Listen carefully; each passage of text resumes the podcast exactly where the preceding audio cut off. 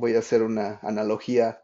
A veces el cliente quiere un, Ferrari, ese producto, como un producto, pero realmente lo que necesitan es un Volkswagen, ¿no? Un carro para transportarse.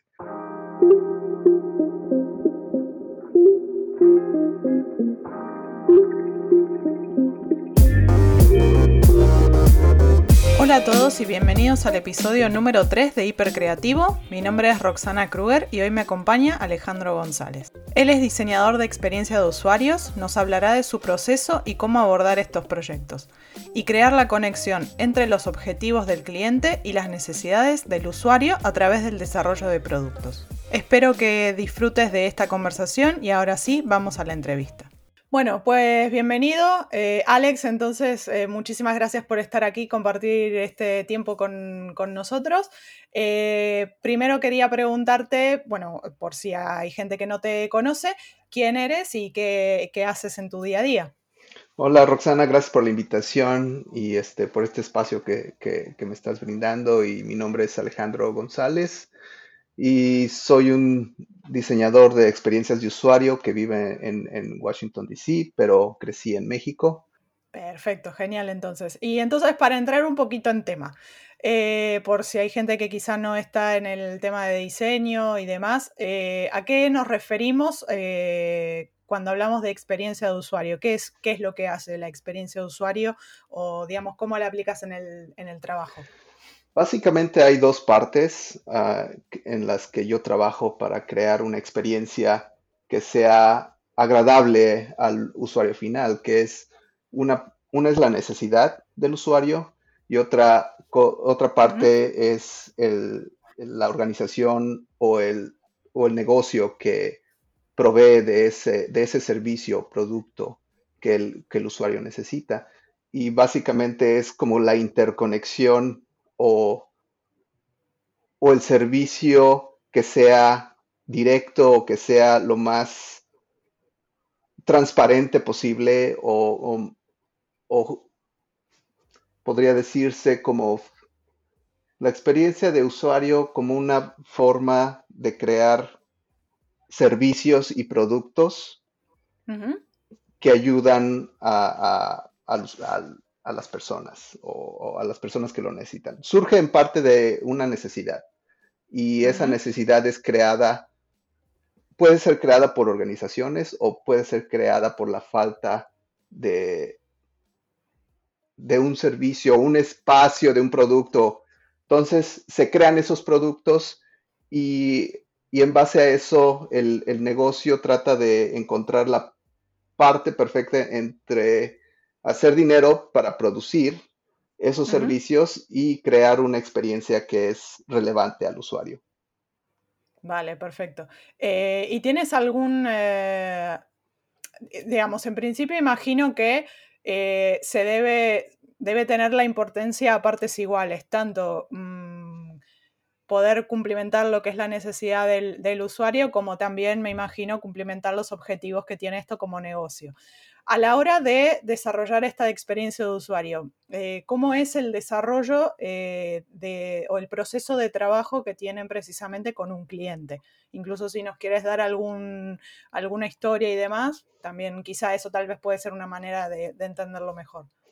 Sí, todo empieza, por ejemplo, cuando con clientes, a veces cuando me llaman o, creamos un contrato para trabajar con, con ciertas organizaciones, siempre empieza de una necesidad de ellos, ¿no? O de un problema que ellos tienen. Y este, nos sentamos, todo empieza con una, con una junta para ver qué es su producto, cuáles son los servicios que proveen y cuál es su futuro proyección a 5 o 10 años, cómo ven su organización en cuestión al producto o servicio que ofrecen y como saber cuál es el punto ideal de esa organización. Y en base a eso, este, puedes observar ahora cuál, quiénes son sus clientes, quiénes son sus, usuarios y cuáles son esos baches o esos espacios o esas piezas que hacen falta ah, para crear un producto que sea importante para el usuario final. Y recuerdo que me, me, habías comentado, esto fue en privado, pero bueno, me comentaste sobre eh, sobre un proyecto que habían tenido, que creo que era el desarrollo de una web y una app y demás. Eh, si nos puedes comentar un poco esa historia, bueno, como hemos dicho sin decir nombres, eh, por temas de, de, protección de datos y seguridad, pero bueno, si nos puedes contar un poquito esa historia, cómo fue el proceso de hacer ese desarrollo. Una, ah, este proyecto es, es, muy interesante y fascinante para mí porque pues como todas, todas organizaciones hay cierta disfuncionalidad, ¿no? Y ellos tenían la necesidad de crear una, un producto digital de servicio. Este es una organización que, una de las organizaciones muy grandes de, este país que se dedica a transporte, y estaban desarrollando o implementando la reinvención o reinnovación del, de cómo compras el producto o, los boletos, ¿no? El, proceso de, compra de boletos. Ah, y ellos estaban trabajando en la plataforma web, en, la experiencia, en la experiencia web, y a mí me contrataron para ayudarles en, la versión de esa web para dispositivos móviles. Este, al principio empecé tratando de entender cuál es el proceso de compra del usuario y pues todo el, equipo creativo pues me, explicó era, cuál era, la funcionalidad principal y, qué es lo que querían hacer con, la plataforma. Y yo ya empecé entonces de ahí a, entender qué es lo que se necesita, empecé a trabajar en las interfaces, tratándolas porque además estaban tarde con, el proyecto. Y pasaron semanas trabajando y tratando de entender un poquito más a fondo cuál es la necesidad y cuáles son los problemas. Y poco a poco me di cuenta de que estaban construyendo, por ejemplo, dos tipos de, plataformas diferentes. Una que es la página web y otra que es la página web pero en dispositivo móvil. Y las estaban construyendo en diferentes sistemas. Entonces eso me alarmó porque usualmente cuando uno construye, y eso viene de un, un poquito del conocimiento de cómo se construye un, producto, un producto digital, este, me alarmó porque los costos, por ejemplo, de, construcción del sitio web para solo computadoras y para dispositivos móviles por separado es el doble de trabajo y, es, y si se llegara en el futuro a, cambiar o, algo falla en algunas de las dos plataformas, tendrían que reparar o la página web y después el, para dispositivos móviles o, los, o primero la plataforma móvil y arreglar después la, la, página web. Entonces crea el doble de trabajo, el doble de inversión entonces hay una forma de, por ejemplo, en el proceso de diseño, es no tan solo con el cliente, sino ver internamente cómo puedes eh, mejorar los procesos, ¿no?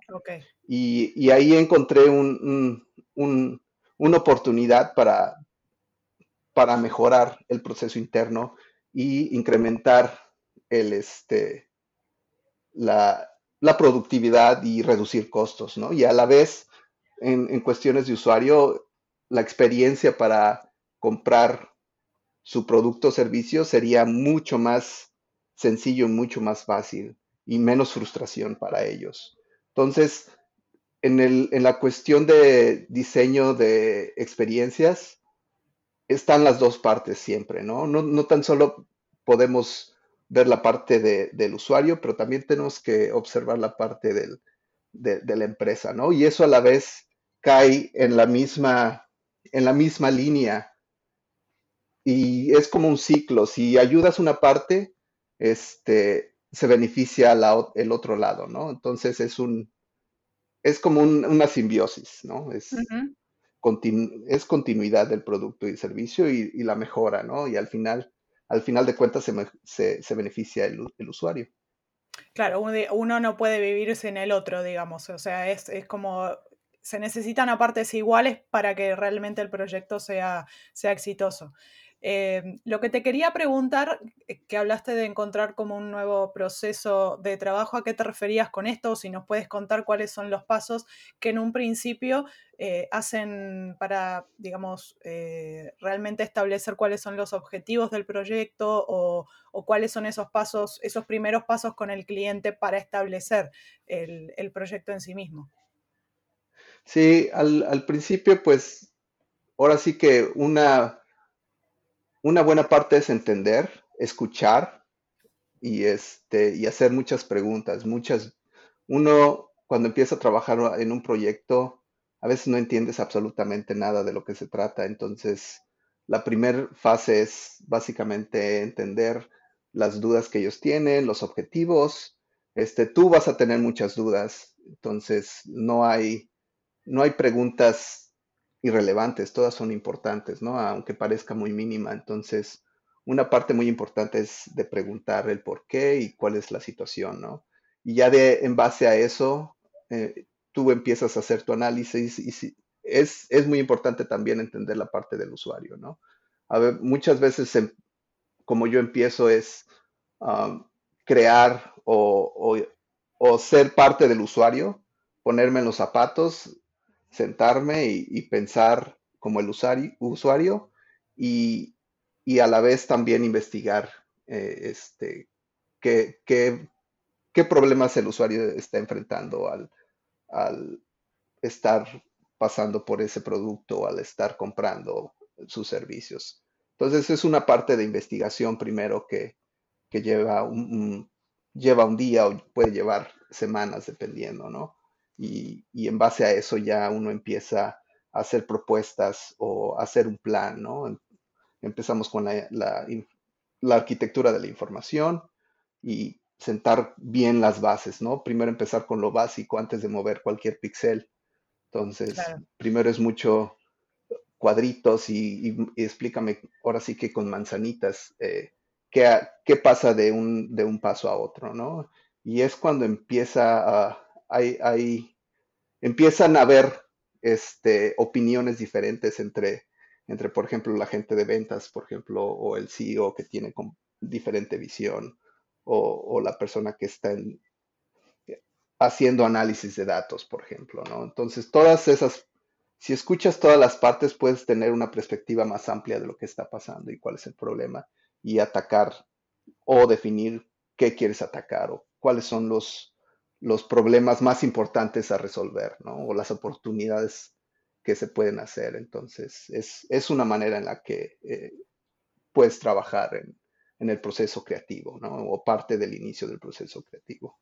Claro, entonces es tener a todos en cuenta, digamos, a la hora de, dar los primeros pasos en ese proyecto para que precisamente luego también entiendo que no haya, eh, digamos, un, eh, digamos, alguien que esté no, en contra necesariamente, pero que no se encuentre cómodo con la, con la dirección quizá con la que se tomó, me imagino. Exacto, y, a veces hay, este, en la organización a veces gente, hay conveniencias del proyecto o hay miedos y, este, y uno a veces enfrenta mucho eso, ¿no? Y, y enfrenta muchas trabas. Entonces, para un poquito para abrirte las puertas es entender su situación, de dónde vienen y, tomar eso y tratar de, ser uno mismo transparente con el trabajo que uno hace y, ponerlo ahí sobre la mesa. Mira, esta es la situación, estos son, son los objetivos, esto es donde podemos llegar y estas son las opciones.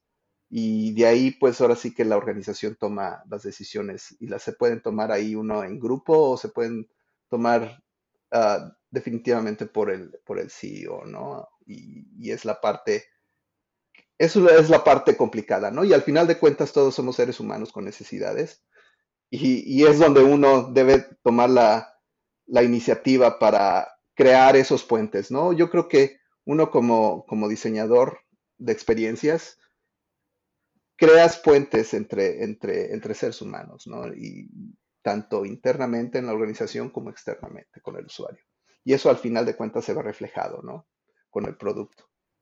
Perfecto. Entonces, eh, me da la sensación a mí de que todo el proceso es como muy colaborativo, entiendo, tanto, tanto con el cliente, o sea, estar desde el minuto uno eh, y no es en plan, bueno, mm, hago algo, lo, eh, me dices dos semanas después si te va bien y seguimos, sino que lo veo que es como algo que va muy poco a poco, paso a paso, en simbiosis directa con el, con el cliente. Exacto, y debe ser constante. Bueno, constante en referencia a que, pues, cualquier propuesta o cualquier problema que surja, uno debe ser transparente, ¿no? A veces, por ejemplo, hay problemas porque quieren entregar el proyecto antes de tiempo y tú ves tu, tu proceso de trabajo y tú te das cuenta que no es realista, ¿no? Entonces es cuando hay, hay esa conversación y a veces las conversaciones difíciles son buenas. No, no, no, este, no hay que tratar de, este, evitar las conversaciones difíciles, porque de eso sale, sale algo muy bueno, hay más confianza y el proyecto, a final de cuentas, este, se produce, ¿no? Y toma ventaja de lo que, y hay más confianza entre el equipo. Vale, genial. Y por el otro lado, en el caso del usuario, eh, luego realizan algún tipo de pruebas con ese usuario una vez que el proyecto está no finalizado, quizá, pero en una etapa en donde tal vez ya hay una parte del proyecto hecho o, se, o se entrega y listo, y después se ve lo que pasa. ¿Cuál es, cuál es el proceso que se sigue? depende del proyecto. Por ejemplo, hay proyectos que ya han estado por largo tiempo y definitivamente necesitan rehacer todo el, toda la, plataforma, ¿no? Entonces ya ahí, ahí ya tienes una, una, base de datos o un historial de, lo, de los problemas del usuario. Entonces es cuando ahí puedes retomar, ver los, los problemas más grandes y qué es lo que quieres resolver con la plataforma, ¿no? Y, es empezar por, por, secciones o por pasos. A veces, y la mayoría de los clientes quieren tener o construir una plataforma enorme y a veces eso es contraproducente porque se puede lograr, pero puede ser contraproducente porque puede, el costo se puede elevar demasiado, puede tomar mucho tiempo y al final de cuentas no, no resuelve el, problema de raíz, ¿no? Entonces hay que empezar con las, la cosa más esencial, la cosa más pequeña y construirlo y, probarlo, ¿no? Y ya de ahí va a haber errores, está bien, se corrigen, ¿no? No es, es una plataforma al final de cuentas. Entonces ahí en esa manera hay mucha flexibilidad en cuestión de probar qué es, qué es lo que funciona y qué es lo que no. Entonces en base a eso ya la plataforma va creciendo, ¿no? Perfecto. Entiendo em, un poco por los pasos que me, me, has comentado hasta ahora, entiendo que usas una, una metodología, si no es esa, similar a lo que es el design thinking, ¿verdad? O sea, un poco estos pasos de, empatizar, de entender, de eh, generar ideas, prototipar y después lo que es finalmente eh, el, hacer los test. Entonces tengo la sensación de que da, da un poco va, un poco por ese lado.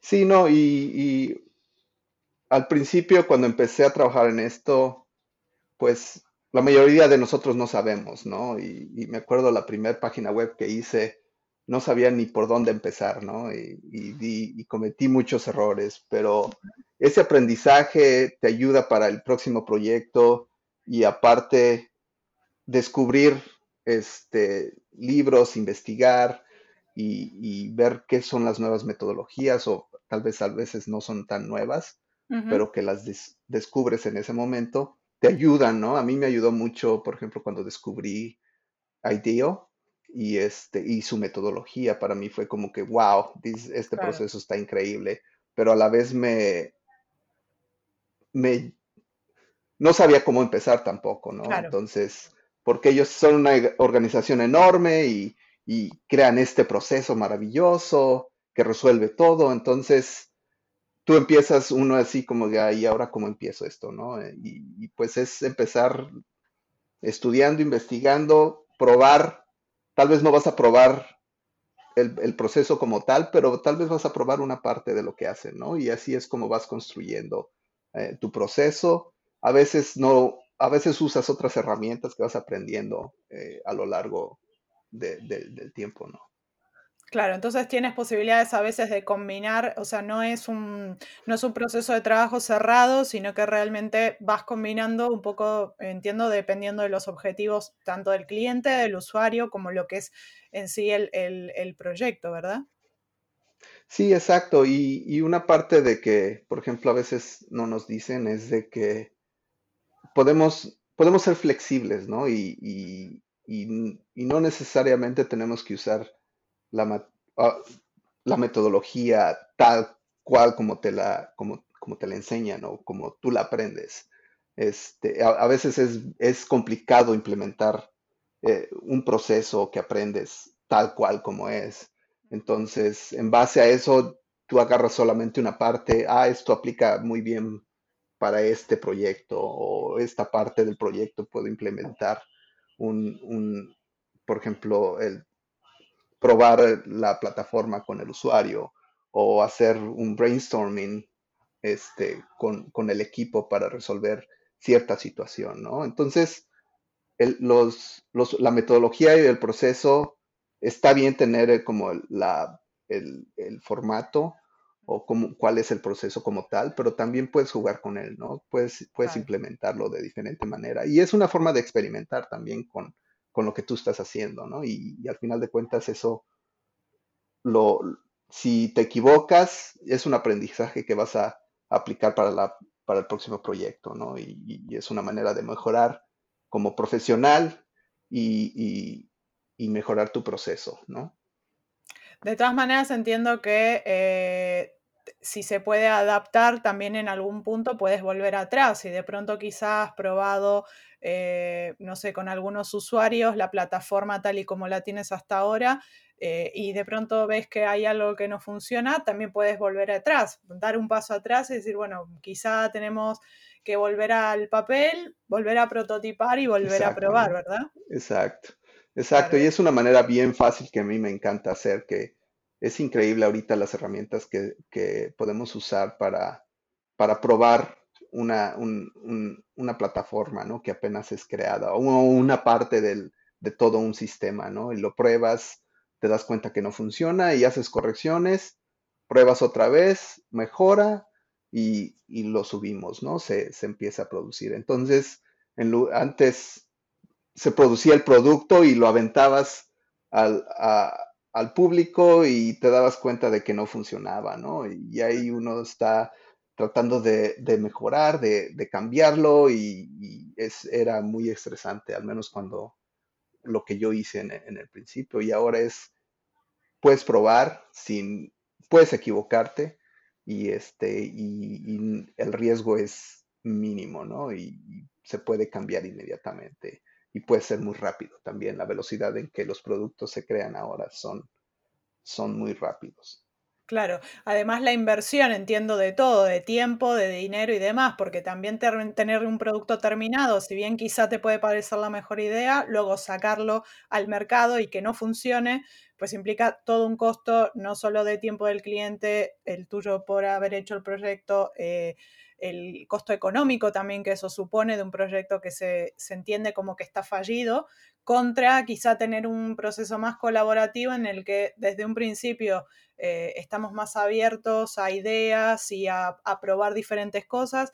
No necesariamente un fallo implica un fallo catastrófico, sino es sencillamente haber aprendido algo nuevo eh, y volver al papel para después entonces sí sacar algo que al final entiendo que el usuario con lo que sí se siente más cómodo y que incluso te puede dar feedback sobre ello y seguir mejorándolo.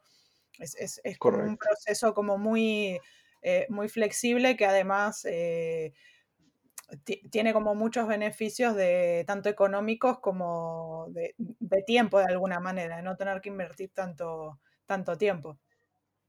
Sí, así es. Eh, inviertes por una parte del equipo, ¿no? Que es al principio, pruebas y, y cambias y arreglas cosas, ¿no? En lugar de crear toda una plataforma e involucrar todo, todos los equipos de, producción, de diseño y de ventas, ¿no? Es, solo una pequeña parte la que se invierte y, al final de cuentas es, es muy bueno, ¿no? Para el, para el negocio y para el usuario.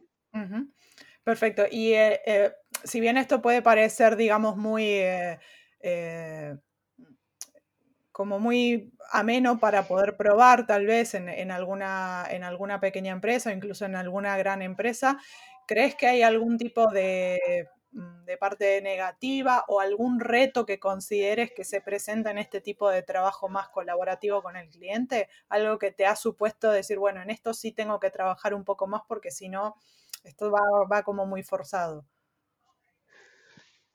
Los problemas que por lo general enfrento con clientes es que a veces necesitamos crear una expectativa de cuál es el proceso desde un principio con el cliente. Cuando uno empieza a trabajar, a veces uno es contratado y, está el proyecto, vale, vamos a empezarlo, y, y, nos olvidamos de explicar un poquito cuál es el proceso desde el principio y qué va a pasar, ¿no? Entonces es una parte importante cuando uno empieza un proyecto poder explicar las expectativas y, estar en la misma página de, lo que estamos hablando y, los y cuál es cuál es el objetivo final, ¿no? Porque hay, hay, hay veces que, que el proyecto que quieren, voy a hacer una analogía, a veces el cliente quiere un, Ferrari, ese producto, como un producto, pero realmente lo que necesitan es un Volkswagen, ¿no? Un carro para transportarse. Entonces es un poquito encontrar la balanza y encontrar cuál es el, producto más eficiente que puedan, que puedan hacer sin crear este monstruo que tal vez no vaya a funcionar en el futuro y les vaya a salir más caro. Y otra parte que también uno como diseñador eh, a veces, bueno, yo lo aprendí de la parte difícil, es decir, no al cliente, ¿no? Cuando, cuando te empujan a, hacer más cambios y más cambios y agrégale este, esta parte del producto y agrégale cierta funcionalidad y tú estás por complacerse, por complacer al cliente y, hacerlo feliz, pues uno dice que sí, ¿no? Y, es contraproducente para el, al, final de cuentas para ti y para el, para el cliente y quedas mal con ellos y el producto queda mal, ¿no? Entonces es muy importante decir no y está bien decir no. Claro. Y llegar a un acuerdo y, y, decir, sabes que esto se está saliendo del presupuesto, este, tal vez si vamos a terminar lo que ya estamos haciendo ahorita, vamos a implementarlo y en un futuro podemos agarrar esa parte y ponerla, ¿no? Y podemos poner la prueba con el, con el cliente mejorarla poco a poco en vez de hacer todo de una vez y que luego al final tengamos un revés en el, en el proyecto. Exacto. Y otra parte también importante que debemos tomar en cuenta, que a veces no podemos tener como, como diseñador todas las herramientas o todo, todo el equipo para, para poder empezar el proyecto, ¿no? A veces cuando uno quiere hacer design sprints, por ejemplo, hace un par de años cuando, cuando leí el libro de Design Sprints. Y estaba feliz, oh, vamos a hacerlo. Pero ha sido muy difícil poder implementar en cinco días el proyecto. Es, el cliente es muy difícil agarrar a todo el equipo por cinco días, ¿no? Entonces, están muy ocupados y siempre hay cosas más importantes, aunque realmente este producto es muy importante para ellos, pero siempre falta alguien. Entonces uno, uno empieza otra vez como diseñador de experiencias de usuario, uno empieza a mover las piezas y a acomodar eh, eh, tu proceso a las necesidades del cliente, ¿no? Y, tal vez no lo haces en cinco días, tal vez, tal vez te toma más tiempo, pero, pero estás tratando de implementar el proceso y eso es bueno, no, no, no tiene, nuevamente, no tiene que ser estrictamente es, este, el proceso tal como es, sino puedes agarrar en cierta manera ciertos pasos de, tu proceso. Claro, por si acaso alguien no, lo sabe, a quien nos esté escuchando, el tema del design sprint se refiere básicamente a una metodología en la cual creamos un producto. En principio, bueno, esto fue creado por Jake, Knapp en Google Ventures. Eh, no recuerdo muy bien el año, pero él lo que hizo fue crear esta metodología para desarrollar un producto en cinco días, del cual hay un libro. Eh, a día de hoy tengo entendido que se hace en cuatro, eh, hablando ya en este caso de, eh, de, esta metodología que adaptó la agencia AJ Smart que está en Berlín. los cuales de hecho hacen un, curso referente a esto. Pero bueno, esto sí que es verdad que plantea algunos retos, sobre todo a la hora de tener que hablar con CEOs o gente que está en los altos cargos, sobre todo para poder de alguna manera tener los cinco días bloqueados o cuatro días bloqueados para algo así, sí, suena como algo un poco, eh, un poco complicado de, hacer. Entonces sí, a veces está muy bien esto de decir, me sirve la metodología, saco lo que, lo que más necesito o lo que me puede llegar a servir en mi proyecto particular y adapto a partir de, a partir de ahí. Sí, es parte del proceso creativo, ¿no? También que que estás usando un, proceso y lo estás cambiando, estás tratando de, implementar con las limitaciones que tienes con el proyecto actual, ¿no? Entonces, es, a veces resulta más, más innovador en cuestión de, cómo trabajas con, el cliente, en, lugar de tratar de, seguir y apegarte al proceso de, en, en, este caso del design sprint de cinco días o de cuatro días este, pues, lo cortas y, tratas de ver cómo puedes manejar el equipo de trabajo y, la comunicación entre, entre el equipo de cómo resolver el, producto ¿no? o, las necesidades del usuario. Y volviendo un poco a lo que comentabas antes de cuando estábamos hablando de los retos, eh, una cosa que me llamó un poco la atención es eh, eh, al menos esa es la sensación que me da a mí, es que hay que sentar un poco lo que son las bases de confianza eh, con, el cliente y sobre todo de comunicación, ¿verdad? Porque esto, al ser colaborativo, también implica que tiene que haber una ida y vuelta como muy fuerte sí, bueno, no solo con el cliente, sino a futuro también con el tema del usuario, de decir, bueno, eh, tenemos que testar algo y, demás. Esto, eh, esto cómo lo has sentido en el día a día, en el, en el trabajo o, aplicando este tipo de metodología respecto a la comunicación. Al principio es un poco difícil porque el equipo ya tiene su propio ritmo de trabajo, ¿no? Y a veces quieres cambiar ciertas cosas y hay cierto ah, resentimiento, bueno, no resentimiento, sino no quieren hacerlo, ah, no, no se sienten confiados. Entonces, uno trata de empezar poco a poco, empezando a crear confianza y, durante el proceso es, le haces las preguntas adecuadas y, intentas ver el beneficio que, que cada departamento va a tener o cada persona que ya está acostumbrada a cierto proceso y, y darles esa, esa emoción de cómo el proceso puede cambiar para, para bien eh, su producto, ¿no? Y su servicio o la parte de que ellos manejan, ¿no? Claro. Porque también a veces es, no es tan solo este de, de, negocio a cliente final, sino también es de, de grupos de, negocio a negocio, ¿no? Entonces, son, al final de cuentas, las empresas son seres humanos y y debemos actuar acorde con el proceso y, tratar de crear esa confianza y construirla, ¿no? Y se, y se crea poco a poco, ¿no? Cuando uno va empezando a trabajar con el, con, con, con el equipo, este, pues tú empiezas a, hacer lo tuyo, tratas de demostrar cuáles son los beneficios y, y cómo le beneficia a cada departamento o a cada equipo. Claro, genial. Parece, parece una metodología como muy interesante de poder aplicar y, tengo la sensación de que lo bueno es que se puede aplicar tanto a proyectos más pequeños como incluso a proyectos más grandes, siempre y cuando tengamos eso, el factor humano en cuenta y que la comunicación sea como muy, eh, muy fuerte y estar dispuestos también de alguna manera a aceptar ciertos cambios o aceptar que eh, podemos cambiar, que podemos iterar en muchos casos y bueno, es, eh, es la idea es esa, extraer eh, lo mejor, en este caso no solo para el negocio, sino también para, el usuario, como comentabas. y en una parte ya hablando en algo más, más práctico, hay ciertas, ciertos recursos, algún libro, algún podcast, un video o algo que crees que le puedes comentar a la gente sobre cómo de alguna manera iniciarse en, este, en esta metodología o en este tipo de procesos de, eh, de metodologías de trabajo más creativas? Sí, ah, empecé, a mí me encanta, por ejemplo, ahorita una de las personas que más admiro es este Don Norman y él tiene esta página web que se llama Nielsen Norman Group y aparte tiene varios libros que, y yo lo trato de seguir este, lo más que pueda.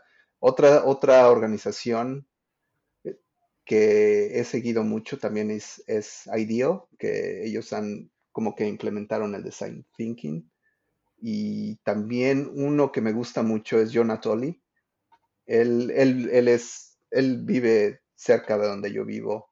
No lo conozco personalmente, pero, pero lo sigo mucho y te explica a detalle muchas cosas con el proceso y cómo trabajar con el cliente. Entonces, siempre lo ando siguiendo y, veo su grupo de, otras personas que comentan, ¿no? Y, que están haciendo lo mismo que nosotros estamos haciendo. Genial, entonces hay, hay varios recursos ahí de donde la gente va a poder eh, sacar, eh, imagino que muchísima valiosa información. Y eh, pasando también a algo que quizá puedan aplicar en el día a día desde ya. Eh, ¿Tienes quizá eh, una, dos o tres preguntas que crees que son fundamentales o con las cuales quizá comienzas cada uno de los, eh, de los procesos de trabajo que haces con, clientes, por ejemplo, em, que quizá la gente pueda incorporar ya en el día a día cuando, cuando hace un proyecto para sí mismo? ¿Crees que hay algunas preguntas que son como fundamentales y que pueden dar un buen puntapié? La pregunta, bueno, siempre hay que, siempre empiezo la conversación con las partes más, no divert, iba a decir divertidas, pero las partes que le entusiasma más al cliente, que es, ¿qué es la, cuál es el futuro de tu proyecto o de tu organización, ¿no? ¿Cómo, cómo ves tu organización a futuro que funcione y que sea el ideal para, tu organización y para, tus clientes, ¿no? Y ya después de, esa emoción que ellos tienen, este, vamos entrando más a, las cosas más difíciles y cuáles son los problemas que enfrentas ahorita este, en tu organización y, los problemas que, recibes de tus clientes o, las quejas, ¿no? Por decir, ¿no? A veces es, es, es bueno escuchar la peor comentario que tengas, que tengan de tu organización o lo peor que te hayan dicho. Tomar atención, escuchar. Tal vez te enoja, pero este, calmarse, tomar y tomar la perspectiva diferente y, entender de dónde viene esa, ese enojo, esa queja, ¿no? Y, y, mejorar. Entonces siempre empezamos desde la parte más grande y empezamos a, a ver qué, dónde están esos espacios que hacen falta o esas piezas claves en, la, organización o en su proceso para, para mejorar. ¿no? Claro, es un poco la búsqueda de los, de, si no me equivoco, le llaman insights, de estos pequeños detalles en los que nos podemos fijar, que es donde a veces podemos hacer una gran mejora en, bueno, en el proyecto que sea o, en el servicio que sea. Eh, y muy interesante me parece esto del de, fijarnos un poco en la, en la queja también, porque es verdad que en muchos casos quizá nos puede, nos puede dar ese pequeño dolor de decir, mm, mm, eh, de esto no quiero hablar, no me gusta hablar, pero... Es difícil, ¿no? Y es, e inclusive con el trabajo que uno hace y, a veces habemos personas que nos gusta hablar mucho y e interrumpimos a veces al cliente. Entonces esa parte de, de ponerte, ok, esta, ahorita voy a escuchar, voy a absorber todo lo que pueda de esta organización, de aprender y es mucho la empatía todo el tiempo, la empatía, ser empático y tratar de estar en, los zapatos de otro, como decimos.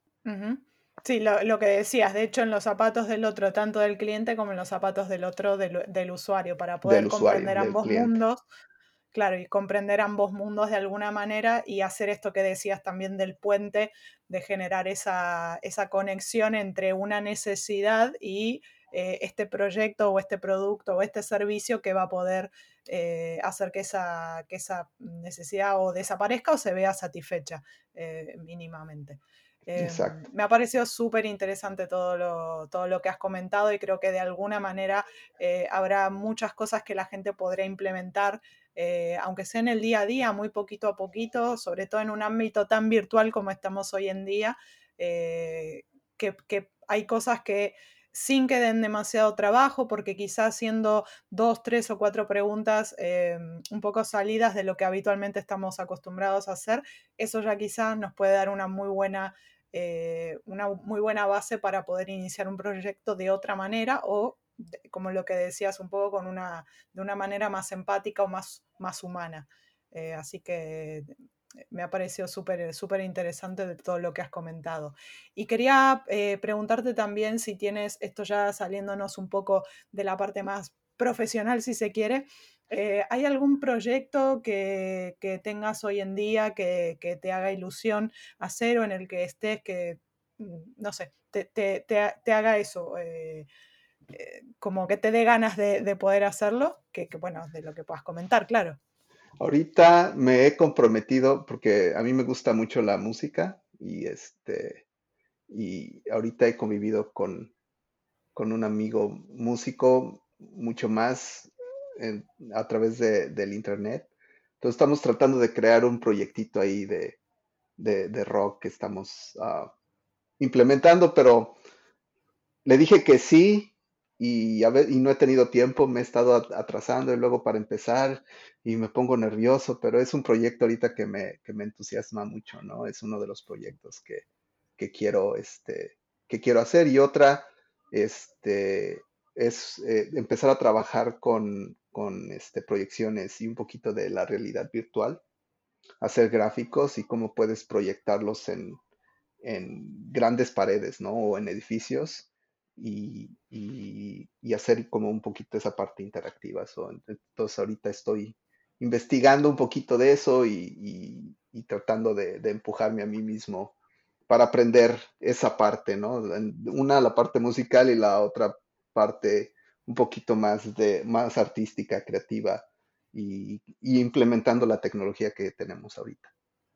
Claro, ampliando un poco los horizontes de todo lo que se puede hacer y de, y de cómo todo se interconecta a final de cuentas. Sí, sí, al final de cuentas es ah, nuevamente una experiencia hacia el, hacia el usuario o hacia un público y, qué percepción tienes y también, por ejemplo, cuando uno presenta un proyecto, una, una pieza proyectada así en grande, es como, wow, ¿no? La gente lo ve enorme y aparte si lo mueves y aparte si integras este, la realidad virtual con, con, tu, con tu teléfono y sale otra cosa de ese, de ese gráfico, es, una, una, experiencia digital que también es ambiental, ¿no?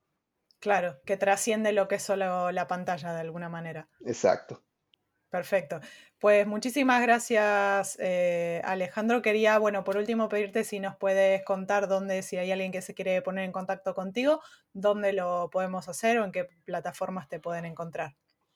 Sí, me pueden encontrar en, mi página web, se llama Alejandro, Alejandro-gonzález.me o también me, puedes me puedes encontrar en, en, los foros de social media, en, en LinkedIn este, como Alejandro González. Vale, perfecto. Entonces eh, lo tendremos en, los, en las notas del episodio para que eso, tanto se pongan en contacto contigo como todos los recursos que han compartido que han sido súper interesantes. Y nada, agradecerte nuevamente todo el tiempo que, has pasado con nosotros y bueno, gracias por compartir un poco de, de tu día a día para que podamos aprender un poquito más. No, muchas gracias por el espacio, Roxana. Fue un placer platicar contigo y y me encanta hablar sobre, sobre diseño y sobre los procesos. Entonces, muchas gracias por, por compartirme tu espacio. Gracias a ti. Hasta aquí el episodio, espero que lo hayas disfrutado. Si te gustó, por favor compártelo con alguien a quien pueda interesarle y nos escuchamos el siguiente lunes con un nuevo episodio de Hipercreativo.